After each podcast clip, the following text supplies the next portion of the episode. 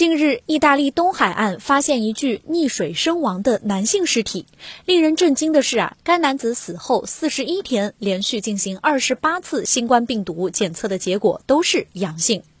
根据英国《独立报》二月十五日报道，死者为乌克兰籍，四十一岁。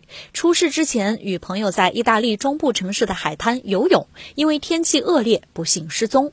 十六小时后，人们在一处礁石附近发现了他的尸体。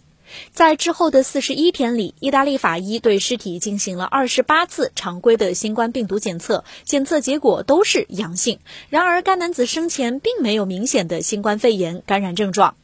报道称，这个情况属于罕见病例，它揭示了即使人死后，新冠病毒也能存在于体内很长时间。